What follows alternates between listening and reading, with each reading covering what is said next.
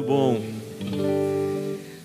Ah, não tão bom quanto Jesus merece, mas certamente o melhor que a gente pode fazer. A Ele todo louvor, a Ele toda glória, a Ele toda honra, a Ele domínio, o poder, a majestade, pelos séculos dos séculos, Ele é Senhor. Eu vou tirar isso aqui daqui, porque a gente não vai usar mais, tá bom? Quem está acompanhando pela Gospel Life, a gente só está arrumando o palco aqui para é, situações futuras, mas tudo bem. Muito bem, irmãos, a paz do Senhor, estamos de volta aqui novamente. Só lembrando aos irmãos que em todas as nossas redes sociais nós temos a divulgação da nossa conta bancária. E se você quiser fazer qualquer tipo de doação, sinta-se à vontade.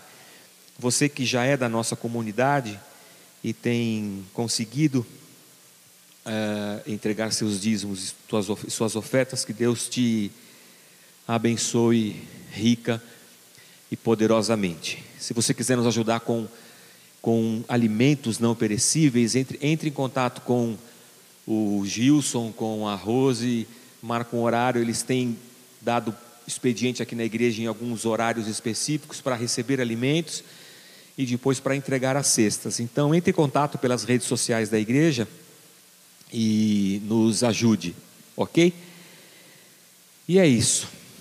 Para quem começou a ouvir, a, a acompanhar o nosso culto agora, a gente entregou nesse mês de abril 52 cestas básicas, um, um, um milagre, nosso recorde de, de entregas de, de cestas básicas. Acho que o maior número de cestas que nós já entregamos. Pois bem, irmãos, nós hoje, a semana passada foi a Páscoa, e nós ao longo desse início de ano, desde o do primeiro domingo de janeiro, que nós falamos sobre o caminho da cruz. Então, domingo após domingo, viemos retratando a caminhada de Jesus Cristo em direção à cruz, é, com o objetivo de nós chegarmos na Páscoa e falarmos sobre a ressurreição de Jesus Cristo. E agora, a partir desse domingo, nós faremos uma série de exposições é, em cima de, do Evangelho de João, no capítulo 15, que ele fala sobre a videira, a videira verdadeira. Então a gente nomeou essa série de A Videira. Então, pelos próximos domingos, estaremos meditando em cima de João capítulo 15. É esse texto que eu quero ler com vocês nessa manhã. João capítulo 15, versículo 1, diz assim o texto: Eu sou a videira verdadeira e meu pai é o agricultor. Todo ramo que estando em mim não dá fruto, ele corta e todo que dá fruto, ele poda, para que dê mais fruto ainda. Vocês já estão limpos pela palavra que lhes tenho falado. Permaneçam em mim, e eu permanecerei em vocês. Nenhum ramo pode dar fruto por si mesmo, é, se não permanecer na videira. Vocês também não podem dar fruto se não permanecerem em mim. Eu sou a videira, vocês são os ramos. Se alguém permanecer em mim e eu nele, esse dará muito fruto, pois sem mim vocês não podem fazer nada. Ou melhor, pois sem mim vocês não podem fazer coisa alguma. Se alguém não permanecer em mim, será como o ramo que é jogado para fora e seca. Tais ramos são apanhados, lançados ao fogo e queimados. Se vocês permanecerem em mim e as minhas palavras permanecerem em vocês, pedirão o que quiserem e lhes será concedido. Meu Pai é glorificado pelo fato de vocês darem muito fruto, e assim serão meus discípulos. Meu Pai é glorificado pelo fato de vocês darem muito fruto, e assim serão meus discípulos. É, vamos orar novamente?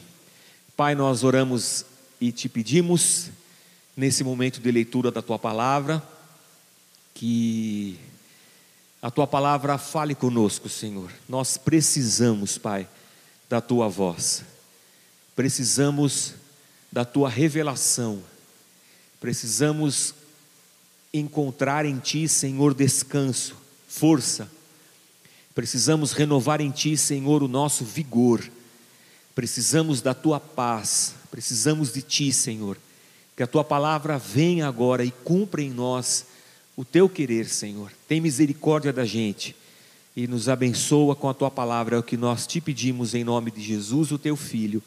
Amém, Senhor. Amém. Muito bem. É, a, o Evangelho de João foi o, o último dos, dos, quatro evangelhos: Mateus, Marcos, Lucas e João. João foi o último a ser escrito. É, e não somente isso, né?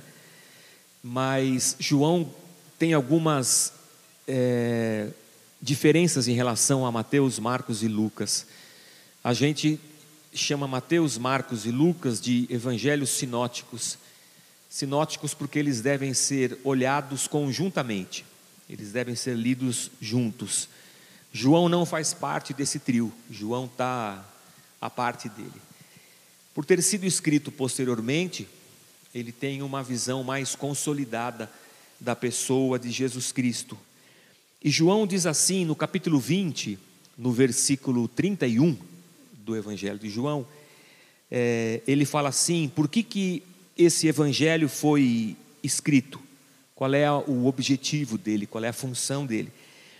Eu vou ler o versículo 30 também, de Mateus, de João 20, porque ele fala assim: Jesus realizou na presença dos seus discípulos muitos outros sinais milagrosos, que não estão registrados nesse livro, mas estes foram escritos para que vocês creiam que Jesus é o Cristo, o Filho de Deus, e crendo, tenham vida em seu nome.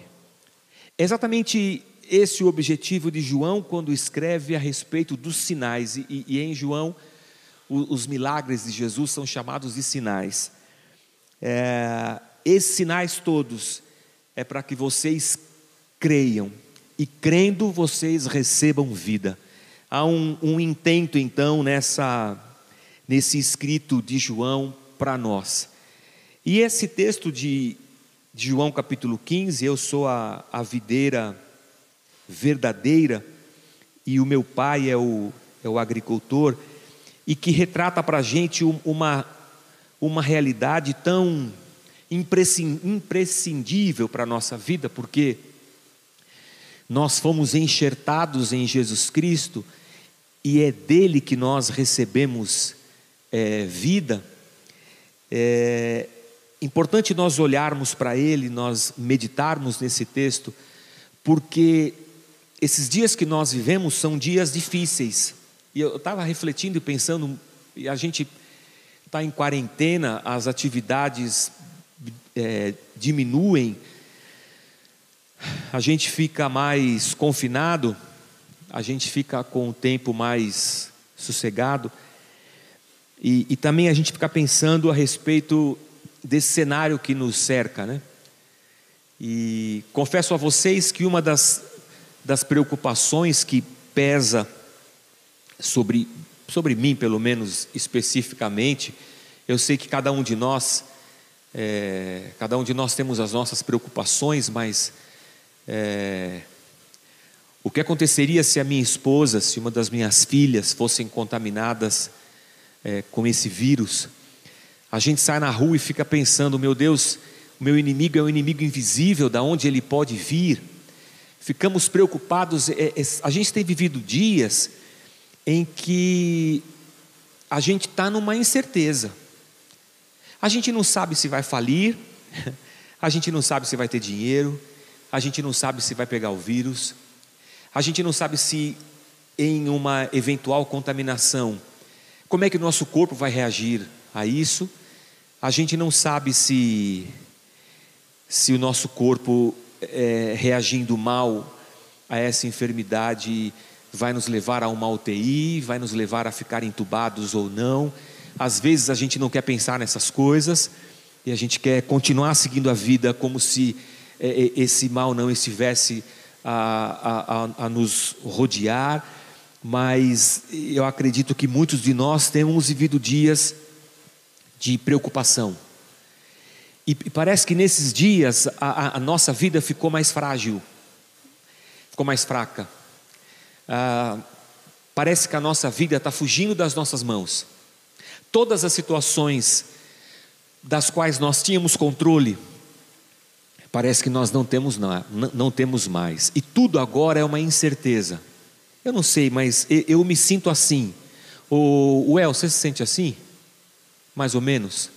Marcão, eu, como não tem plateia, irmãos, a gente só, só tem equipe técnica, vou, eu vou interagir com a equipe técnica. O, o, o Jefferson, como é que você se sente nesses dias? Você fica preocupado da sua esposa pegar esse vírus? De você? Jackson, você fica preocupado? Você não tem filho, né, Jackson? Graças a Deus. Marcão, você não tem filho, né? Não. Só eu, é, só eu tenho o, o Marengo. Você tem filhos? Tem, tem neto. É. O Elcio, só, só eu tenho filho aqui nessa sala mas eu fico preocupado. Parece que todo. Como num jogo de videogame, que você está com o controle remoto na mão, controlando as situações da tela, parece que esse, esse momento da nossa vida, parece que soltaram o fio do controle remoto e a gente já não controla mais nada. Está tudo um caos. Mas, para um pouco para pensar comigo. Sempre foi assim, não foi? Será que em algum momento da, minha, da nossa vida Somos nós quem temos o controle? Será que somos realmente tão autossuficientes assim? O texto bíblico diz que a gente, a gente não pode aumentar uh, um, um, um, um, dia sequer no, no, no tempo da nossa vida, não cai um fio da nossa cabeça sem que Deus saiba. Será que nós somos tão autossuficientes assim? Ou será que essa, essa pandemia ela só veio confirmar essa nossa pequenez, insignificância, esse nosso estado de total dependência de Deus. Porque, na verdade, irmãos, sempre foi assim. É que agora é que a gente a gente tomou consciência disso, e isso nos põe muito medo. O medo do desconhecido, o medo da finitude, o medo do amanhã que eu não pude programar. Então não sei como será amanhã. Quando era pequeno, a gente cantava um samba. Como será o amanhã? Responda por. Não lembro de quem é esse samba aí. O que irá me acontecer? Não era Clara, acho que não. Não era nem a Clara Nunes nem a Marrom. Acho que eu não lembro quem é. O meu futuro será como Deus quiser. Como será? Bete Carvalho, Bete Carvalho. Alguém me ajudou aqui. Bete Carvalho. Como será amanhã? É isso mesmo. Eu acho que esse samba vai falar uma, uma verdade para nós. A gente não sabe, nós tínhamos a ilusão de que o nosso futuro estava preparado, programado, que a gente tinha arrumado tudo, e essa pandemia veio dizer para nós que não, não, nós não temos. É por isso que quando o texto de João diz para nós que Jesus Cristo é a videira, e que, consequentemente, nós estamos enxertados nele, é que tudo na nossa vida vem dele. Tudo na nossa vida vem dele. Nós não somos autossuficientes, nós não somos senhores das situações, nós não somos donos, nós, nós somos servos, nós dependemos. E muito mais nesses dias que temos vivido dias de de aflição muito grande, de uma exposição nua e crua dessa realidade, é que nós entendemos o tamanho da misericórdia de Deus. O apóstolo Paulo vai dizer que a gente conhece, que ele espera que a gente conheça a profundidade do amor de Deus, a largura, o comprimento, a altura, porque o amor de Deus é gigantesco. É por causa do amor de Deus que estamos vivos, é pela misericórdia de Deus que estamos vivos, é por isso que estamos aqui. Então, como será o amanhã? Ele será como Deus quiser. E como é que eu vou fazer se o pior me acontecer? Deus estará lá comigo, porque Ele é o Emanuel, Deus conosco. Aliás, quando Moisés, olha que coisa tremenda, quando Moisés se encontra com Deus no deserto, em meio de uma sarça pegando fogo, uma sarça pegando fogo, um, um ramo pegando fogo, Moisés olha, é Deus se manifestando para Moisés. E aí Deus fala com Moisés para ele que ele tem que ir falar com o faraó para libertar o povo do Egito. Aquele texto que você já conhece bastante, todos nós conhecemos muito bem. É, e Moisés fala assim: Mas eu, quem é o Senhor? A, a, a, cultura naquela época era uma cultura politeísta, a cultura do Egito era uma cultura de muitos deuses. Moisés mesmo vem de uma, de uma cultura de, de assim, de, de Egito, de, de, de muitos deuses, de, de não sei quem é o Senhor, e a resposta de Deus é: Eu sou. Vai lá e fala para Faraó que o Eu sou mandou. O, o, texto diz assim: Eu sou o que sou. Se você quiser ver comigo, está em Êxodo, capítulo 3, versículo 14. Êxodo, capítulo 3, versículo 14. O, deixa eu fazer uma pergunta aqui. É, quem põe o texto, você ou é, ou é o. Ah, não está entrando o texto hoje. O principal só. Tá bom. Então tá bom. Então você que está em casa, pega a sua Bíblia, é aquela que tem uma capa preta. e que fica aberta no Salmo 91 na sala. Pega ela lá e abre em Êxodo capítulo 3, versículo 14, porque você vai ver Deus falando assim para Moisés: Eu sou mais interessante ainda é que ele fala assim: Eu sou o que sou, em algumas traduções. A NVI acho que fala assim: Eu sou o que sou. Quando você vai olhar aquilo no original, lá no, no hebraico, é como se Deus dissesse assim: Eu sou o que serei. Muito é, a, a construção na, na língua original é bem interessante. Difícil da gente traduzir isso para português sem que fique muito esquisito. Deus falando assim para Moisés: Moisés, eu sou o que serei. E eu me, eu me recordo dessa, dessa aula em específico, quando, eu estava cursando hebraico lá no seminário. E ontem, olha, olha só, ontem à noite, quando eu deitei a, na minha cama, esse negócio bateu na minha lembrança. E eu falei, puxa, eu preciso encontrar meu livro de hebraico. Saí, levantei, fui lá na minha, dos meus livros, peguei o livro, meu, meu livro de hebraico das aulas do meu professor Vailate e fui abrir, refus, virei, escarafunchei o livro e eu não encontrava. Aí liguei para um amigo, pastor Levi, ou Juninho para os íntimos. da Assembleia de Deus lá de Guaianazes, que fez seminário comigo, fez hebraico comigo. Liguei para ele, ele atendeu à noite falou assim: Meu, você me ligando, você nunca me ligou, o que está acontecendo? Falei assim: Você lembra daquela aula de hebraico? E a gente conversou um pouco. Deus fala para Moisés: Eu sou o que serei. É como se Deus estivesse dizendo para Moisés: Quando você estiver lá na frente do, do Faraó, eu serei Deus lá também. É como se Deus dissesse para Moisés assim: quando você estiver diante do mar vermelho, eu serei Deus lá também. Quando eu estiver no quando você estiver no deserto e você precisar de pão e de água, eu serei Deus lá também. Eu sou. Eu, eu sempre serei. Eu sou. Então Deus fala assim: vai lá e diz isso para ele.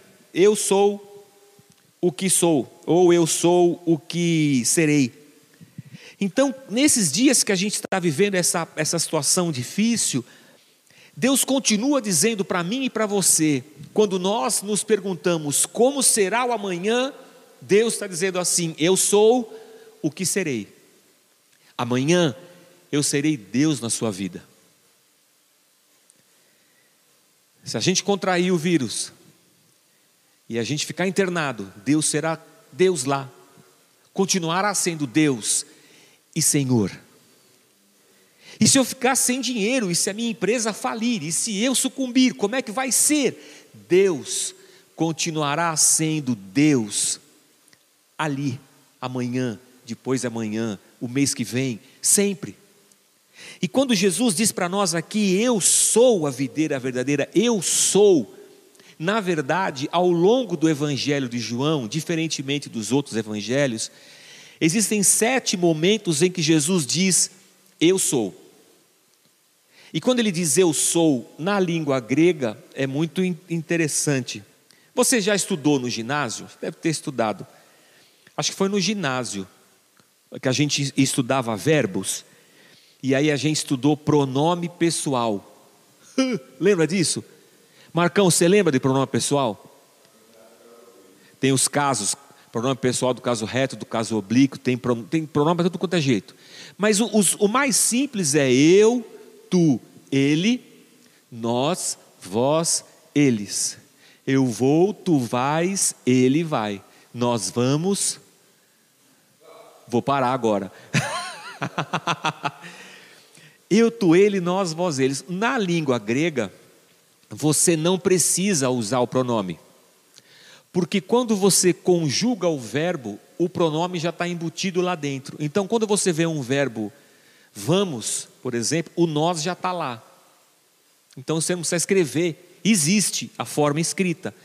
Mas quando você está colocando, você não precisa escrever, porque o verbo já diz que está. Quando Jesus diz eu sou, é como se ele estivesse dizendo assim, eu, eu mesmo.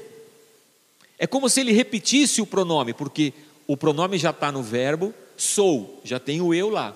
É assim que está, é, é, é a língua deles lá, dos gregos, é assim que funciona. Então é como se ele repetisse: eu, eu sou, eu, eu mesmo. E tem que ser assim, porque o eu sou é o Deus de Israel, o Deus da velha aliança, o Deus que se manifestou a Moisés lá no passado, o Deus que disse: Esse é o meu nome, eu sou é o meu nome. E Jesus, então, no Evangelho de João, ele se manifesta várias vezes falando exatamente isso: Eu sou, eu, eu mesmo. E especificamente, se você tiver com a tua Bíblia aberta, se você quiser anotar, tiver com papel e caneta na mão, se você quiser anotar e, e depois, mais tarde, você dá uma olhadinha em todos esses textos, eu vou citá-los para você. É em João capítulo 6, versículo 35, que Jesus diz: Eu sou o pão da vida. Exatamente aquilo que Moisés e o povo experimentou lá no deserto. Quando não tinham o que comer, lá se manifestou o Deus que disse: Eu sou o que serei. Haverá pão. E Jesus diz: Eu sou o pão da vida. É como se a pergunta de, mas como assim eu sou? Se fosse respondida agora na, na pena de João escrevendo o seu evangelho. Eu sou o que? Eu sou como? Como assim eu sou o pão da vida? Em João capítulo 8, versículo 12, Jesus diz: Eu sou a luz do mundo. Numa sociedade da, da Judéia do primeiro século, onde não havia, não havia eletricidade, nem luz elétrica, obviamente, a iluminação era feita por velas, por lâmpadas de óleo. Você imaginar o breu que era quando o sol se punha, Jesus diz: Eu sou a luz do mundo eu vou iluminar os teus caminhos. Quando? Hoje e amanhã também. Em João capítulo 10, versículo 9, Jesus diz: Eu sou a porta. E quem entrar por essa porta encontrará alívio, encontrará salvação, encontrará vida.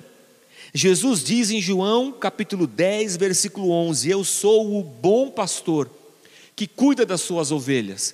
É difícil hoje a gente fazer essa analogia entre um pastor de ovelhas, porque a gente vive numa cidade, é, e ainda que a gente vivesse no campo, aqui no, na, nas nossas terras, você não tem pastor de ovelhas, você tem o, o peão da boiada, peão boiadeiro. Mas é Jesus tentando dizer para nós assim: eu sou aquele que cuida do seu rebanho, é, eu, eu sou o cara que cuida de vocês, eu sou o bom pastor. João capítulo 11, versículo 25, Jesus diz assim: Eu sou a ressurreição e a vida. Em João 14, versículo 6, Jesus diz: Eu sou o caminho, a verdade e a vida. E aqui em João capítulo 15, versículo 1, Jesus diz: Eu sou a videira verdadeira. São sete afirmações de Jesus Cristo ao longo do Evangelho de João, é, jogando luz sobre aquilo que Deus disse a Moisés lá no passado: Eu sou, eu sou a vida, eu sou a ressurreição, eu sou o caminho, eu sou a luz, eu sou o pão, eu sou a porta, eu sou a, a videira eu sou a ressurreição, eu, eu, sou, eu sou todas as coisas. Então, quando olhamos para esse mundo de incertezas, o mundo em que eu pergunto: será? Será que amanhã haverá dinheiro? Será que eu vou me contaminar? Será que meu corpo vai reagir bem? Como será que as coisas se resolverão? Como será o amanhã? O hino da nossa irmã Bete Carvalho Como será o amanhã? Responda, por favor. E Deus diz: Eu sou o que serei. E João então diz para nós: É pão, eu, eu serei. É luz na escuridão, eu serei. É ressurreição para os que morrem, eu serei. É vida para os que precisam, eu serei. É porta de esperança, eu serei. É verdade em meio a tantas fake news, eu serei. É um caminho que você precisa para andar, então eu serei. E Jesus fecha essas sete afirmações do eu sou, dizendo: Eu sou a videira verdadeira. E por que Jesus diz isso? É porque lá no Velho Testamento, a videira era o povo de Israel. A videira era ou deveria ser o povo de Israel. É, você está com a sua Bíblia aí? Você está, né? O povo que veio aqui para a igreja hoje não está. Um está com o computador, porque está todo, tá todo mundo trabalhando. Eles estão com o computador, com a internet, com o som, o áudio. E eu, eu perdoo vocês, está tudo certo pouca gente, vocês estão todos liberados. Mas você que está em casa, ó, se você puder, abre sua Bíblia pra, comigo em Isaías, capítulo de número 5. Isaías, capítulo 5. Só para a gente entender isso e talvez assim a gente encerrar esse nosso início de reflexão a respeito da videira. Na minha Bíblia, Isaías capítulo 5 tem um título que é assim: A canção da vinha. A vinha é a videira, é o pé de uva, da onde se fazia o vinho. Na minha Bíblia é a canção da videira ou a canção da vinha. E Isaías capítulo 5, de 1 a 7, eu vou, eu vou ler para vocês aqui, acompanhem-me em suas Bíblias em casa, tanto você que está pelo YouTube quanto você que está pela rádio. Isaías capítulo 5, versículos 1 a 7. Diz assim: Olha, cantarei para o meu amigo o seu cântico a respeito da sua vinha. Meu amigo tinha uma vinha na encosta de uma fértil colina. Ele cavou a terra, tirou as pedras e plantou as melhores videiras. Construiu uma torre de sentinela e fez um tanque de prensar uvas. Ele esperasse que ele esperava que desse uvas boas, mas só deu uvas azedas. Agora, habitantes de Jerusalém e homens de Judá, julguem entre mim e a minha vinha. Que mais se poderia fazer por ela que eu não tenha feito? Então, por que só produzem uvas azedas quando eu esperava uvas boas? Pois eu lhes digo o que vou fazer com a minha vinha: derrubarei a sua cerca, para que ela não seja transformada para que ela seja transformada em pasto. Derrubarei o seu muro para que seja pisoteada. Farei dela um terreno baldio, não será podada nem capinada. Espinheiros e ervas daninhas crescerão nela. Também ordenarei às nuvens que não derramem chuva sobre ela. Pois bem, a vinha do Senhor dos exércitos é a nação de Israel. E os homens de Judá são a plantação que ele amava. Ele esperava justiça, mas houve derramamento de sangue. Esperava retidão, mas ouviu gritos de aflição. Deus plantou Israel para que ele fosse uma vinha que levasse alegria e vida para todos os povos. Ora, não foi disso que Deus disse a Abraão? Abraão, sai da tua terra, lembra? Sai da tua terra, da tua parentela, lá em Gênesis 12, para a terra que eu vou te, vou te mostrar, e em ti serão benditas todas as famílias da terra. Era Deus fazendo uma aliança com Abraão e a partir de Abraão constituindo o seu povo, que a partir desse povo todos os outros povos seriam abençoados. A vinha que Deus plantou, Israel, era para ser bênção para todos os povos. Mas o que o profeta Isaías diz dessa vinha, que ao invés dela produzir justiça, ela produziu derramamento de sangue. Ao invés de retidão, ela produziu aflição. Ao invés de uma uva boa, uma uva azeda. O salmista, vou ler só mais um texto com você, o Salmo 80. Se você puder abrir a sua, abrir a sua Bíblia em casa, Salmo de número 80, versículos 14 e versículo 15. Salmo capítulo 80, versículos 14 e 15. O salmista fala assim, ó: Volta-te para nós, ó Deus dos exércitos. Dos altos céus olha e vê. Toma conta dessa videira. Da raiz que a tua mão direita plantou, do filho que para ti fizeste crescer. Tua videira foi derrubada como lixo foi consumida pelo fogo, pela tua repreensão pereceu o teu povo. É o salmista entendendo exatamente o que estava acontecendo. Deus, o Senhor criou a gente para uma finalidade, mas a gente não fez isso. E o salmista então clama: Volta-te para nós, Senhor. Toma conta dessa videira.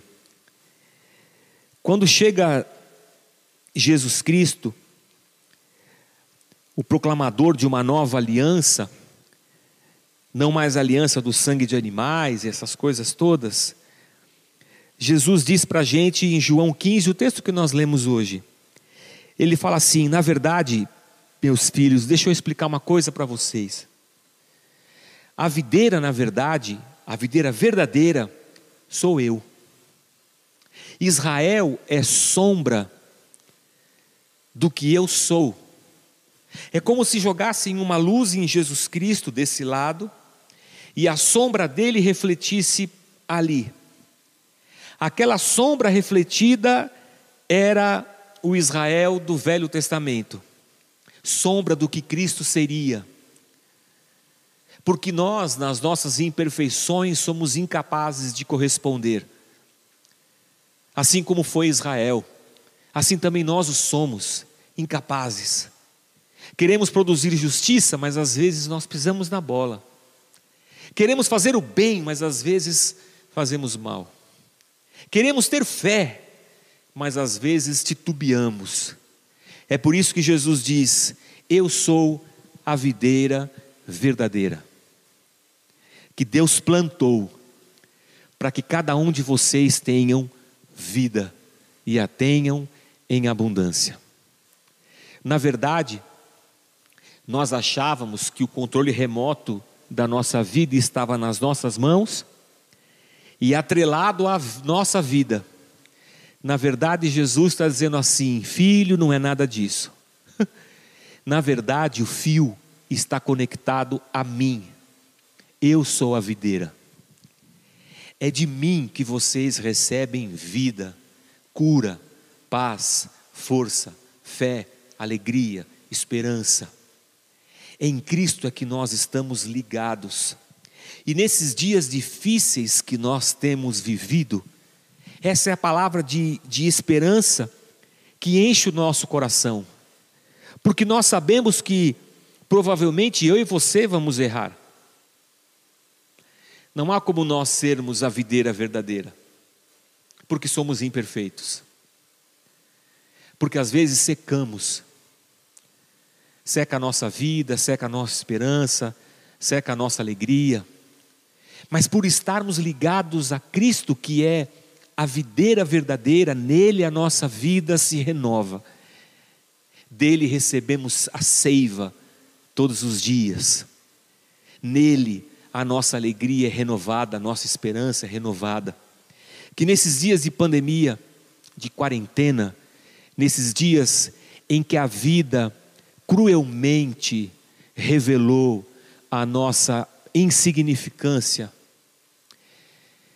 que a vida revelou a nossa fraqueza, a nossa fragilidade diante de um inimigo tão pequeno, microscópico, invisível, em que a vida mostrou para nós cruelmente como nós somos incapazes de garantir o nosso futuro de amanhã, apesar de acharmos que podemos. Como a vida cruelmente mostrou para a gente que o nosso dinheiro não compra o que nós mais precisamos: vida, saúde, não compra. A vida bateu na nossa cara e mostrou para nós que nós não somos nada, que nós precisamos de Deus. Então, é tempo de nós, tendo esse baque que a vida nos deu, nós podermos responder à pergunta da Beth Carvalho: Como será o amanhã? Eu posso dar a resposta olhando para o Deus de Israel olhando para Jesus Cristo e dizendo: O eu sou, o que serei, é o meu Deus. Então, amanhã, como vai ser? Vai ser o amanhã de Deus. E depois de amanhã, também vai ser o amanhã de Deus, porque em todas as, as situações Ele continuará sendo o que Ele é, e sempre foi, porque Ele é eterno, e a gente continua dependendo dEle. É claro que a gente pode fazer muita coisa, sim, a gente pode. A gente pode juntar cestas básicas, a gente pode dividir, repartir, a gente pode dividir o pão, porque essa é a nossa missão como igreja. Mas em todas essas coisas dependemos de Deus. Que o Senhor nos console o coração, nos conforte a alma. Que o Senhor alegre os nossos dias. Que o Senhor levante mais, mais pessoas dessas que nos ouvem, para a gente ajudar mais gente, porque eu sei que quanto mais os dias avançarem, mais as pessoas precisarão de ajuda, de misericórdia, de alguém disposto a, a repartir o pão, de alguém que tem recebido vida de Cristo e que tem vida para repartir, e que a gente continue repartindo daquilo que Deus nos tem dado a cada dia. Que Deus traga a tua casa a tua família consolo. Que você aí no teu lar olhe para os teus filhos, para a tua família e tenha a certeza no teu coração que o eu sou continuará sendo todos os dias da tua vida, porque Ele é a videira verdadeira e nele a gente está enxertado, hoje e sempre estaremos. Que Deus nos abençoe. Vamos orar? Convido você que está em casa, se você pudesse ficar de pé. É, esse, esse é um momento muito especial que, se nós estivéssemos reunidos aqui na igreja, eu ia dizer assim: dê a mão para quem está ao seu lado. dê a mão para quem está ao seu lado. Até as coisas mais simples a gente perdeu nesses dias. Mas olhe para a tua família, olhe para quem está ao teu redor aí na sua casa e agradeça a Deus por tudo que Ele nos tem dado juntos oremos. Pai nosso que estás nos céus, essa é a nossa oração humilde nessa manhã. Olhando para nós, Senhor, nós pedimos, Senhor, restaura-nos. A oração do salmista se faz verdade em Cristo. Quando o Senhor diz, quando o salmista diz restaura a tua vinha, o Senhor responde enviando Jesus Cristo, a videira verdadeira. E nós te louvamos, Pai, porque é dele que nós temos recebido vida e vida em abundância. É nele, Senhor, que nós temos sido supridos. É em Ti, Senhor. E nós te bendizemos nessa manhã. A nossa oração hoje, Pai, é fortalece os corações cansados, o, o, os joelhos trôpegos, como diz a tua palavra. Senhor, que o nosso coração não pense em desistir, mas que estejamos firmes para avançar, sabedores de que tu és o Deus que sempre será. Ajuda-nos, Senhor, no dia de amanhã, ajuda-nos na semana que vem, ajuda-nos, Pai, nos tempos de incerteza que se nos apresentam diante dos olhos. Ajuda, Senhor, aquele que é profissional liberal, aquele que a empresa já está fazendo cortes nos salários. Ajuda aquele, Senhor, que depende do dia para comer. Ajuda, Senhor envia o teu suprimento. Eu te peço, Deus, levanta a tua igreja, aqueles que têm para repartir. Deus, toca nos corações. E que toda a tua igreja espalhada por esse mundo, Senhor, seja agora agente de misericórdia. Esteja agora disposta a repartir o pão, Senhor. Esteja agora disposta a repartir vida, meu Pai. Para tanto, Senhor, fortalece o nosso coração. Desperta-nos, Pai, do, do nosso sonho ilusório de que a nossa vida estava perfeita e tudo estava certo, e agora, Senhor, no caos que os nossos olhos veem, faz de nós o corpo de Cristo aqui nessa terra, Senhor. Que levemos misericórdia, amor, pão, que levemos roupa, que levemos, Senhor, tudo aquilo que temos recebido de Ti, Pai.